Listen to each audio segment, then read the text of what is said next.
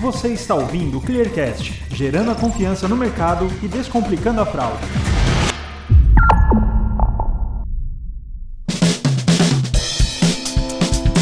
Esse é o Clearcast, o podcast da ClearSale. Aqui vamos discutir assuntos como tendências de mercado, tudo sobre o cenário da fraude, marca empregadora, empreendedorismo e muito mais. O tema de hoje é o futuro da autenticação digital. Eu sou Felipe Tilian, jornalista responsável pela produção de conteúdos da ClearSale, e para falar sobre esse assunto convidei o Márcio Dantas, que é diretor de produtos da ClearSale, e o Marcelo Zanelato, que é o diretor de produtos da Acesso Digital. Bom, é, como o Felipe falou, meu nome é Marcelo, eu sou diretor de produtos da Acesso Digital. A Acesso ela é uma edtech que tem como visão construir uma sociedade mais digital através da criação de ecossistemas e de produtos de tecnologia que torne as relações entre pessoas e empresas mais simples, ou seja, menos burocráticas e também mais seguras. E ele começou no varejo, primeiro no varejo físico, depois foi evoluindo para bancos, fintechs, financeiras, telecom, saúde e agora dá um passo enorme indo para o e-commerce, que é um, setor muito grande no Brasil, muito significativo. E essa parceria com a ClearSale é essencial para isso acontecer até por causa do tamanho da ClearC, a representatividade que ela tem e os resultados que ela, que ela entrega. Então, quero agora passar para você e agradecer também a sua presença por ter aceitado o nosso convite. Eu que agradeço, do Márcio Dantas, sou diretor de produtos da ClearSale. A ClearSale é uma empresa brasileira que nasceu há 19 anos atrás. Nós somos a empresa líder no Brasil de soluções de antifraude, usando inteligência artificial e gestão completa de fraude.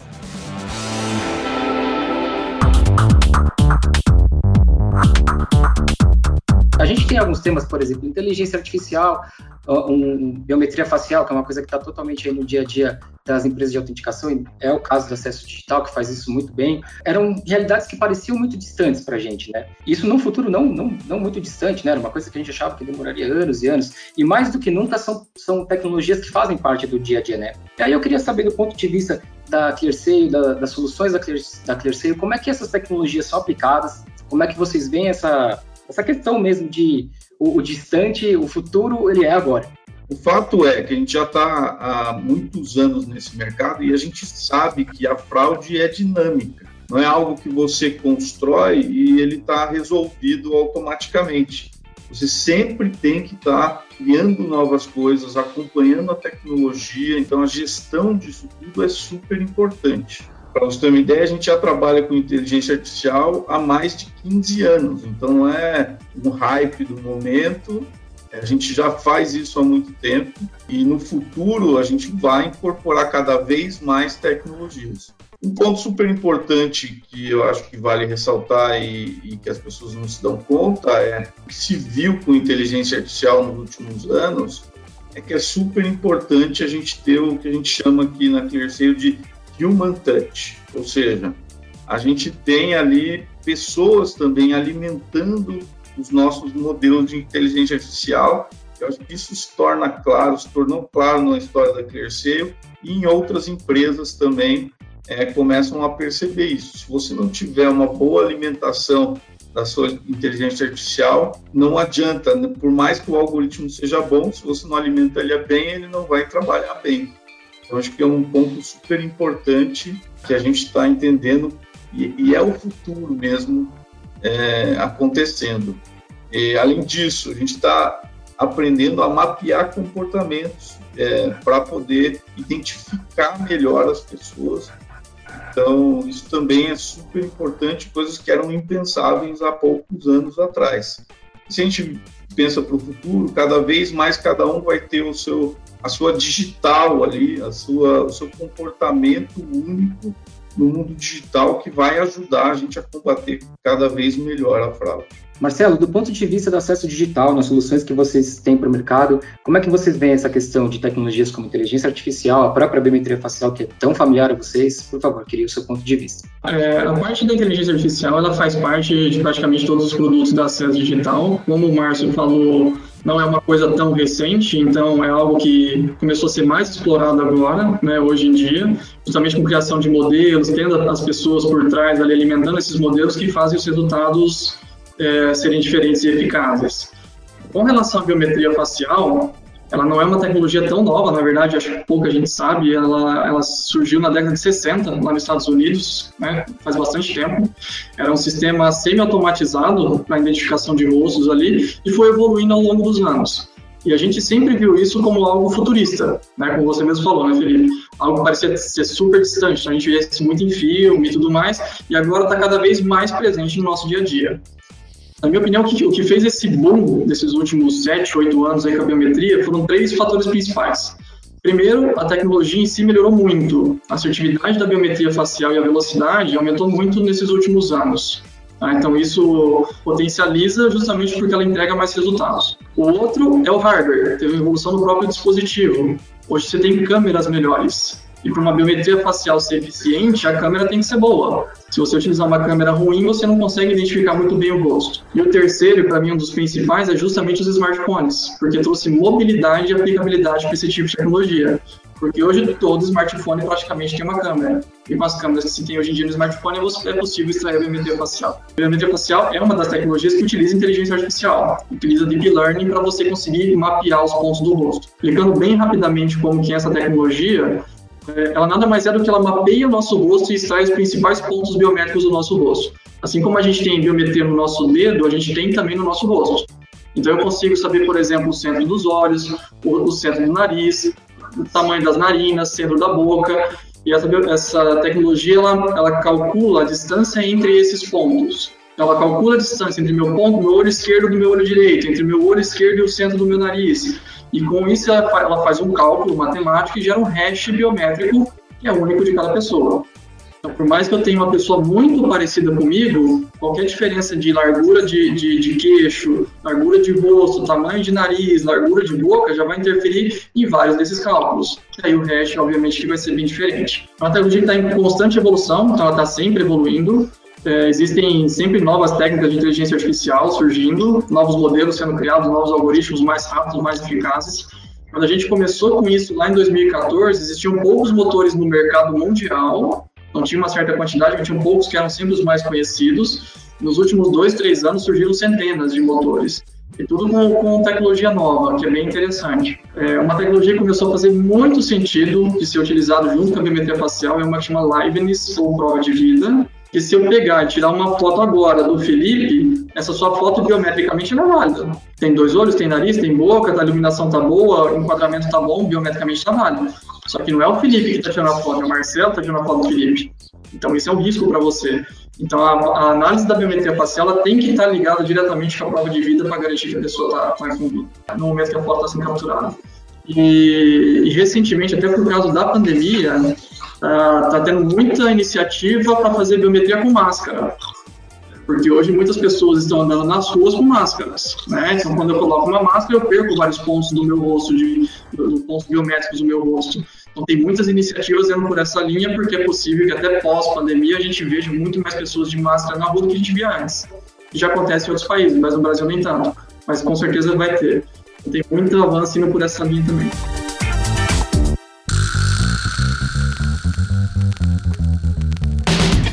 Tão importante quanto a gente tem empresas que investem nesse tipo de proteção, que investem em segurança de dados, segurança de usuário, autenticação, como vocês bem colocaram aqui, eu acho que a gente precisa fazer com que as pessoas saibam que isso existe, que elas saibam que quando elas estão colocando um dado ali no cadastro, por exemplo, aquele dado não vai ser utilizado de alguma forma que a prejudique, né? Muito pelo contrário, geralmente ele é usado de alguma forma que proteja no seu melhor interesse, né? Como diz, por exemplo, a Lei Geral de Proteção de Dados, que a gente vai falar um pouquinho mais adiante.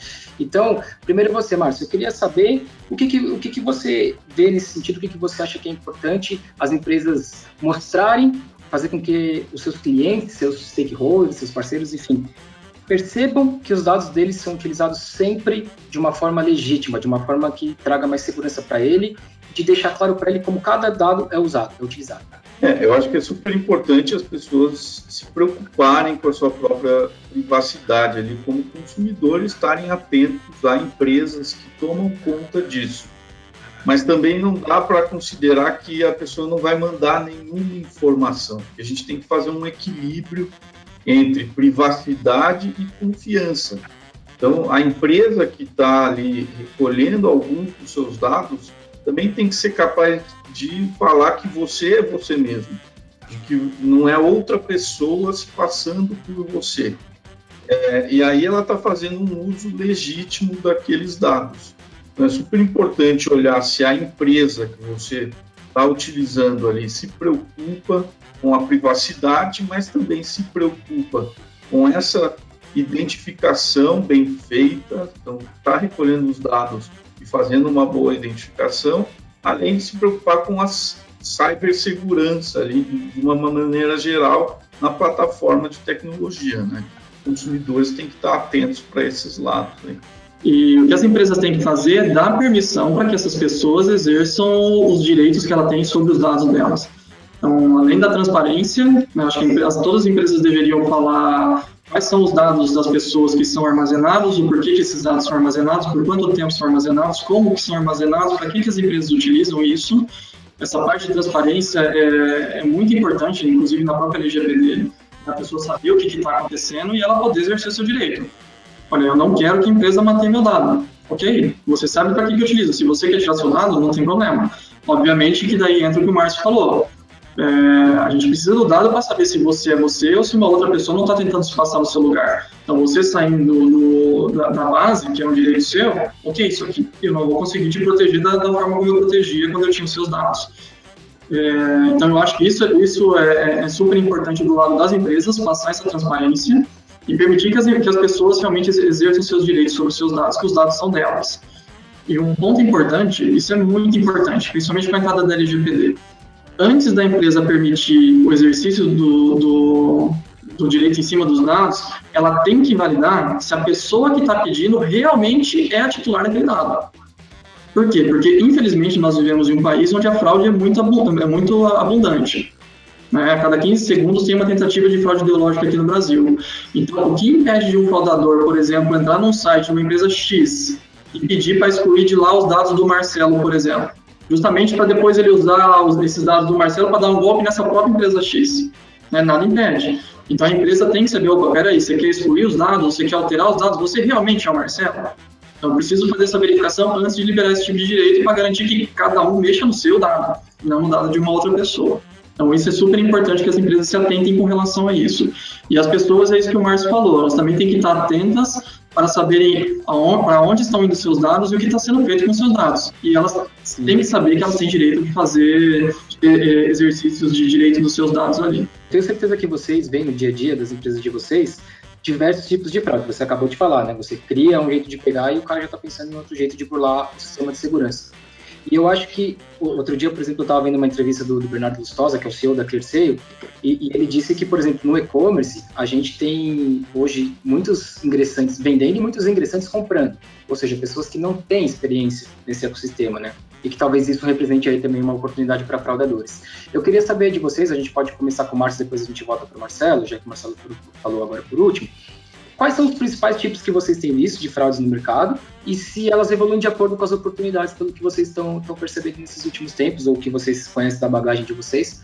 Se ela está diretamente ligada à oportunidade, se a evolução dela está ligada a isso e quais são os principais tipos, por gentileza. Márcio, depois eu passo para o Marcelo. Ah, eu, vou, eu, vou, listar alguns que são os clássicos aqui, né? Mas eles mudam de forma ao longo do tempo. Então, por exemplo, o roubo de identidade, a pessoa se passando por outra, que roubou os dados em algum lugar. É, existe fraude de uso de cartão de crédito roubado, então eles roubam dados de cartão de crédito e usam no e-commerce, por exemplo. Tem também o roubo de conta, então muitas pessoas usam a mesma senha para 10 sites diferentes. E se vaza a informação de um site, aquilo ele invade conta em outros nove sites, por exemplo. Daí ele rouba a conta e faz compras ou comete outros tipos de fraude ali. Existe também a autofraude, então a própria pessoa está disposta a sujar o próprio nome ali, ou alguém, membro da família, rouba os dados dele, ou vizinho, ou alguém conhecido, comete algum tipo de fraude. E, e também a engenharia social, que existe desde sempre na nossa história ali, para roubar informações. Mas todos esses tipos de fraude vêm evoluindo junto com a tecnologia. Então, que antigamente a gente tinha, por exemplo, roubava-se cartão de crédito na tarja, você passava numa maquininha que chupava todas as informações ali. Aí veio o chip. E hoje em dia a gente já passa por phishing. Então você recebe um e-mail uma promoção, você clica e tem um site falso, a pessoa coloca os dados do cartão de crédito ali e perde os dados do cartão de crédito. Ou mesmo o WhatsApp, a gente tem visto muita fraude no WhatsApp hoje em dia. É, é, os fraudadores conseguem roubar contas do WhatsApp e assim pegar um monte de informação da pessoa ou pedir dinheiro para os amigos, enfim. Então a forma que essas fraudes acontecem vem evoluindo junto com as oportunidades que aparecem. Os fraudadores vão tentando de tudo e vão aprendendo ali ao longo do caminho. Então, nesse momento de pandemia, por exemplo, muitos comerciantes começam a vender no digital e vão experimentar algumas dessas fraudes aí se não tomarem cuidado. Nesse momento de, de, de pandemia, os fraudadores que iam no mundo físico, né, eles também tiveram que se aventurar no mundo digital. Obviamente que eles aprenderam. Eles não decidiram do nada, não, vou parar de fazer fraude e vou arrumar um trabalho honesto, assim. Né? Então eles começaram aí também, obviamente, no mundo digital. E um ponto que você falou, Felipe, que faz todo sentido do mundo, assim, é, muita gente que não ia para o mundo digital foi obrigada a ir para o mundo digital seja para comprar mercado, seja para comprar coisa de farmácia, porque é grupo de risco, não podia sair de casa, ou porque as coisas estavam fechadas. Eles tiveram que criar uma conta e realmente fazer cadastros em sites e ir para o mundo digital, consumidor, tá? E boa parte desses consumidores que não tinham contato com o web, eles começaram a ser alvo pesado de fraudadores querendo colher informação através de engenharia social, igual o Márcio falou envio de e-mail, de SMS, de mensagem, clique aqui, clique ali, passa seu número aqui, é, e eles caem, né, justamente porque eles não entendem todos esses macetes de fraudes que acontecem na internet. Né? E também estão surgindo fraudes novas, né? Vira e mexe a gente recebe, olha, novo golpe no WhatsApp, novo golpe por e-mail. Então os fraudadores eles estão sempre evoluindo, estão sempre buscando, obviamente, os elos mais fracos. Que é quem? Quem está entrando na internet agora não tem conhecimento. Então isso, isso fez o número de, de, de fraudes no, no, no Brasil disparar, assim tanto por causa desses consumidores que foram mais para o mundo digital sem preparo, como também por causa de várias empresas, como o Márcio falou, que tiveram que, às vezes estavam pensando, tinham planejamento, ou nem pensavam em ir para o mundo digital e tiveram que ir para o mundo digital e foram totalmente despreparadas, não pensando em segurança. Né? E quando chega nesse ponto, para o fraudador é um prato cheio. É algo ali, nossa, agora eu vou nadar de braçada aqui porque essa pessoa não tem nenhum tipo de segurança aqui e com isso os números cresceram absurdamente. Só para vocês terem uma ideia, antes da pandemia, a Acesso identificava uma fraude a cada, a cada dois minutos. É, agora já está uma fraude a cada 36 segundos. Ou seja, triplicou o número de fraudes que a gente identifica, justamente por causa disso. O cenário está favorável para eles. Né? Então, as empresas realmente têm que se proteger cada vez mais. O cenário de pandemia e crise econômica faz o número de fraudes realmente disparar. É muito importante que as empresas se preparem. É, e até para acrescentar, Felipe, é, a gente na ClearSale viu nesse primeiro semestre de pandemia um crescimento de 75% nas tentativas de fraude que a ClearSale evitou. Então, a gente vê um volume de fraude expressivo acontecendo durante a pandemia, um crescimento importante.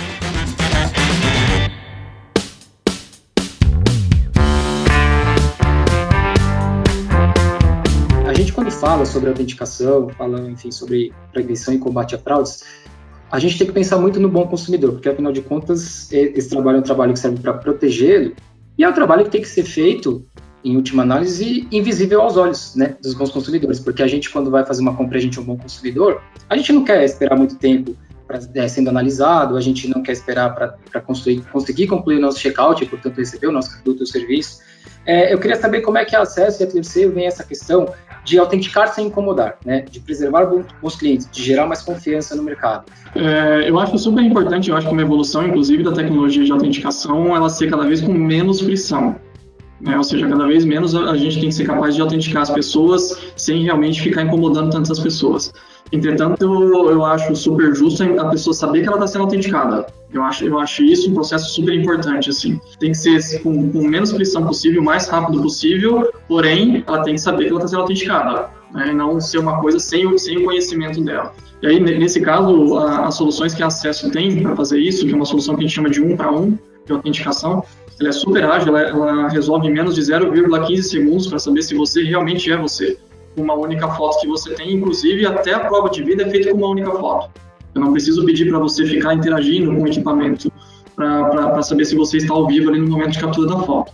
E esse, para mim, é o caminho principal, assim, para a gente ter cada vez menos frição e, e ter transparência para a pessoa que ela está sendo autenticada. Complementando, é, as soluções da ClearSale, elas sempre levam em consideração isso. Que é até uma coisa que o nosso fundador fala, 3% das pessoas podem ser más, mas você precisa confiar nas outras 97% das pessoas. Isso é super importante para a gente e entra a questão da fricção. Todas as soluções que a gente cria, a gente tenta dar para esses 97% a melhor experiência possível, a menor fricção possível. E aí que entra a força também da base é, da ClearSale. A ClearSale tem esse posicionamento de neutralidade, então a gente tem mais de 3 mil é, clientes, empresas que são clientes da ClearSale, e a gente tem esse posicionamento de ecossistema em neutralidade. Então a gente consegue usar o poder da nossa base para positivar as pessoas. Então, para dar um contexto positivo ali, para fornecer uma experiência com muito menos fricção. Se alguém que a gente já conhece, que já fez compras nos nossos parceiros, que a gente conhece o contexto, é, muito, a, a, grande maioria das vezes, ela vai poder fazer as compras ou fazer um cadastro sem nenhum tipo de fricção e sem, sem ser barrada de nenhuma maneira. Então, quando a gente faz o nosso trabalho bem, a gente tem menos fricção, uma experiência melhor, a gente tem maior aprovação e mais vendas para o cliente, mesmo trazendo mais segurança. Então, a gente passa a ser nem visto ali pelo consumidor final, a terceiro, a maioria das vezes, porque a gente está fazendo o nosso trabalho muito bem feito. Perfeito. Pegando, pegando esse gancho do Márcio, Felipe, é, realmente isso é super importante. Assim, a grande maioria da população são bons consumidores, né? não são pessoas ruins, não são pessoas que querem fazer alguma coisa ruim. E muitas vezes você oferecer uma experiência ruim para a grande maioria, porque tem uns 3%, 2% ali que realmente pode ser um fraudador, você está prejudicando a maioria por causa do. está prejudicando o bom por causa do mal. Aqui do lado do acesso, o fato da gente ter hoje a maior base de biometria do Brasil, estarmos em vários segmentos do mercado, a gente passa a ter uma recorrência da mesma pessoa na nossa base é, várias vezes. Essa pessoa ela vai passando na nossa base várias vezes. Ou ela vai no varejo que é cliente nosso, depois ela vai no e-commerce, depois ela faz uma conta na fintech, depois ela faz uma conta no banco. Com isso a gente passa a ter uma recorrência dessa pessoa ao longo do tempo que eu já tenho certeza absoluta que aquela pessoa, aquela pessoa física é a verdadeira titular do CPF dela. Então, quando essa pessoa volta, eu não preciso ficar fazendo uma série de confrontações, uma série de análise, mandar isso para uma, uma, uma, análise de, de mesa, eu não preciso fazer isso. Eu já sei, já, tecnologicamente eu já sei que essa pessoa é ela mesma e que ela é uma boa consumidora, porque ela tem uma recorrência grande ali na minha base. Então, com isso, eu consigo positivar ela, por isso é o nosso score. Eu já tenho um score tão alto que da próxima vez que ela vier, eu vou fazer simplesmente um para um. Ou seja, de menos de 0,1 segundo eu já dou o retorno. Esse é o Felipe, pode seguir, não preciso mais fazer validação. Ele já está autenticado já. Então, isso é muito importante justamente para quem é bom consumidor. Ele tem que ser beneficiado pela tecnologia e não prejudicado. Né? Quem tem que ser prejudicado são os fraudadores. A tecnologia tem que ser bom para os dois, dois lados, né? A, a, a, o bom consumidor tem que ser beneficiado e a empresa tem que ser beneficiada por saber quem é o bom consumidor e também para evitar fraude. Né? E realmente, Exatamente. quanto menor a frição, melhor. Sim, melhor a experiência para todo mundo, melhor para todo mundo. Super importante isso que o Márcio falou, porque essa também é uma premissa da, da, da, acesso digital, apesar de todo mundo estar tá alimentando essa base da acesso digital, as informações nunca saem daqui, a gente sempre retorna um score ou seja, totalmente em compliance com a LGPD, porque a gente não compartilha nenhum tipo de informação. Eu não compartilho o nome, nem a foto, nem, nem o CPF, nem nada. Eu recebo foto CPF e retorno simplesmente um score. Tudo fica aqui dentro. É, isso é muito importante. Inclusive, a própria mesa de análise CDC da acesso digital garante que essa, que essa, que essa base seja íntegra. Por quê? Porque eu tenho um padrão de resolução feito por especialistas do mercado para resolver divergência biométrica é, deixar isso na mão do cliente, para o cliente resolver, por mais que o cliente tenha uma baita mesa de análise antifraude ali que conheça tudo, não acho que eles tenham um conhecimento super grande para identificar diferenças biométricas faciais. Para isso, você precisa ter especialistas treinados com relação a isso, ter ferramentas adequadas para você saber se um rosto é igual ao outro ou um rosto é diferente do outro. Né? Porque quando a gente fala de uma base pequena, uma base de mil, dois mil, três mil pessoas, é, é uma coisa diferente. Agora, a partir do momento que você começa a ter dezenas de milhões de fotos na sua base, você vai achar muitos rostos semelhantes, onde são pequenas diferenças que você consegue identificar que as pessoas são diferentes.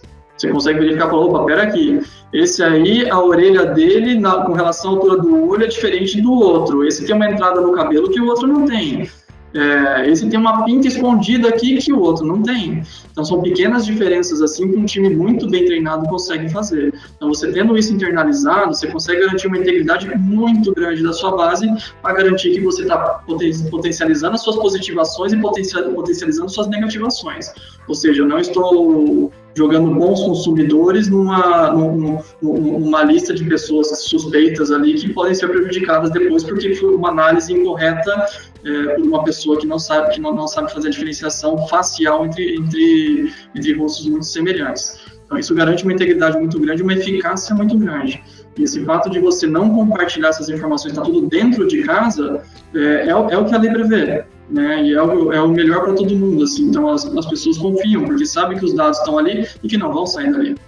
Então isso traz uma integridade, traz uma privacidade super grande e, e, e, é uma reputação que você ganha no mercado entregando resultados que, que praticamente ninguém entrega.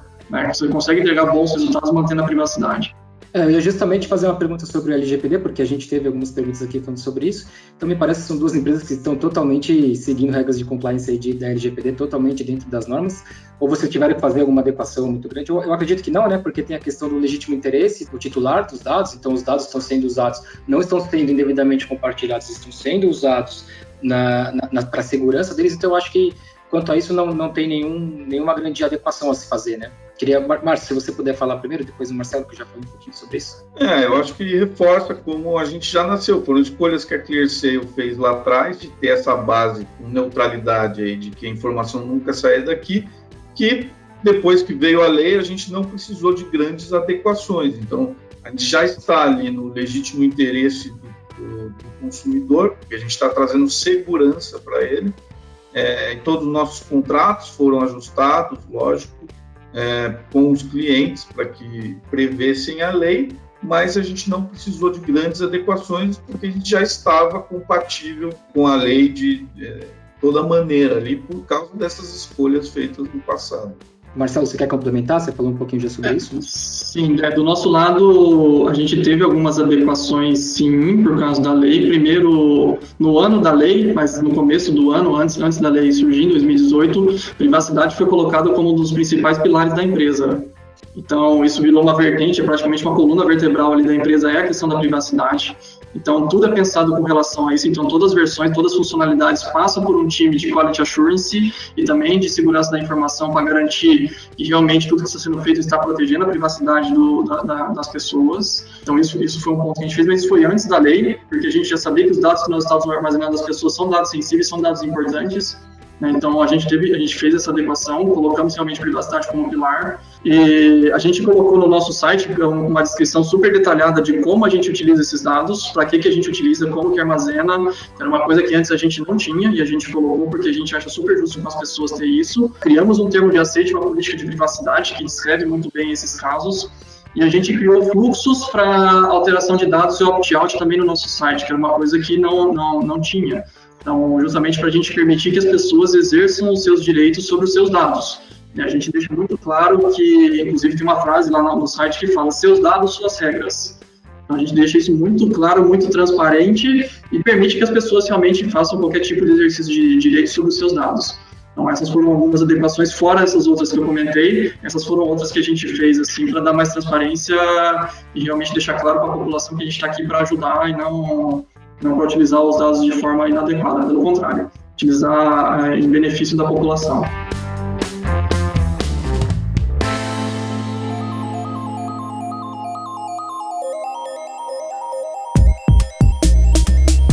Daqui por diante, o que dá para a gente esperar do ponto de vista de autenticação, de segurança? As pessoas podem ficar tranquilas agora nessa imersão forçada para o mundo digital, que as transações delas estão seguras, os dados delas estão seguros porque no final das contas eu acho que a gente não precisa ter uma sensação de insegurança, né? Acho que uma mensagem importante que fica é essa. Não, eu acho que as empresas estão já bastante cientes, acho que a pandemia acelerou é, a gente vê nos nossos clientes, empresas que conversam com a gente, é, a pandemia acelerou esse processo, essa preocupação com fraude, com segurança, é, principalmente no mundo que a gente está democratizando a tecnologia.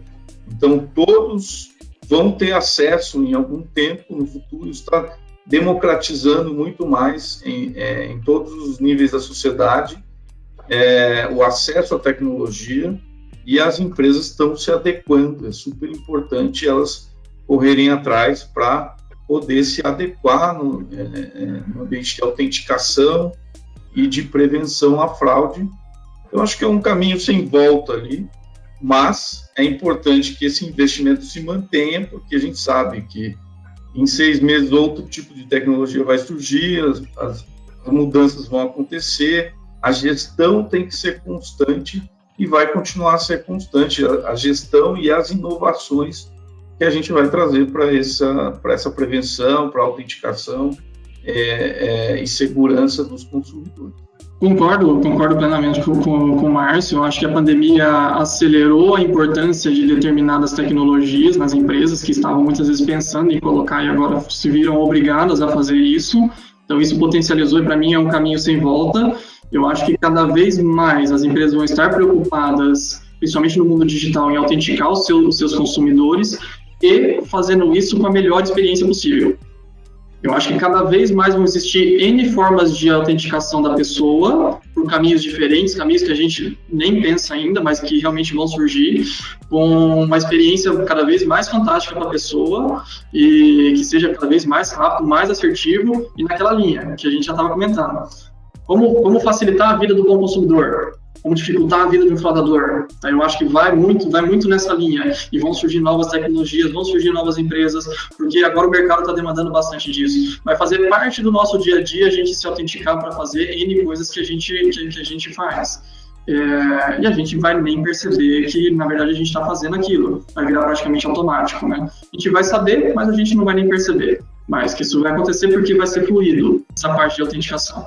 Então, cada vez mais veloz, cada vez mais segura, cada vez mais assertiva, com uma experiência cada vez melhor, cada vez mais importante, cada vez mais no nosso dia a dia. Com, com, com toda certeza, eu posso te garantir isso.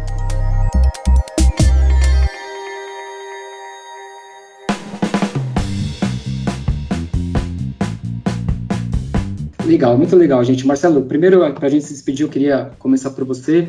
Muito obrigado por ter aceitado. Espero que a gente possa fazer muitos conteúdos juntos ainda. Eu acho que a parceria entre a CES e ClearC é muito promissora. Valeu, valeu, obrigado, Felipe. Eu que agradeço o convite. É, acredito muito nessa parceria que a gente está fazendo com a ClearSale. Estamos juntando duas grandes potências de tecnologia do Brasil. ClearSale com a maior base de informações de pessoas, principalmente no mundo digital, e acesso com a maior base de biometria facial do Brasil.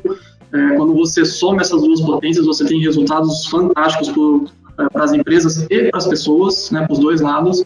Então, com certeza vai ter mais coisa pela frente aí. Márcio, obrigado demais por aceitar o nosso convite, obrigado pelo seu tempo.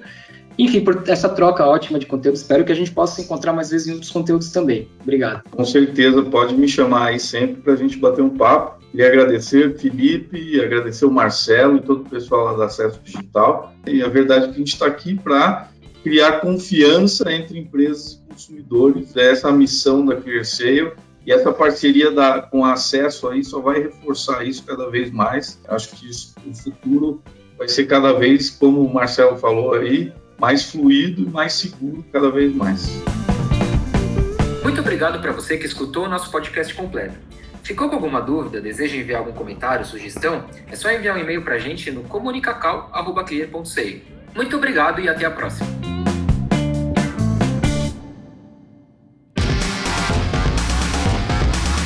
Você ouviu o Clearcast, o podcast da ClearSale.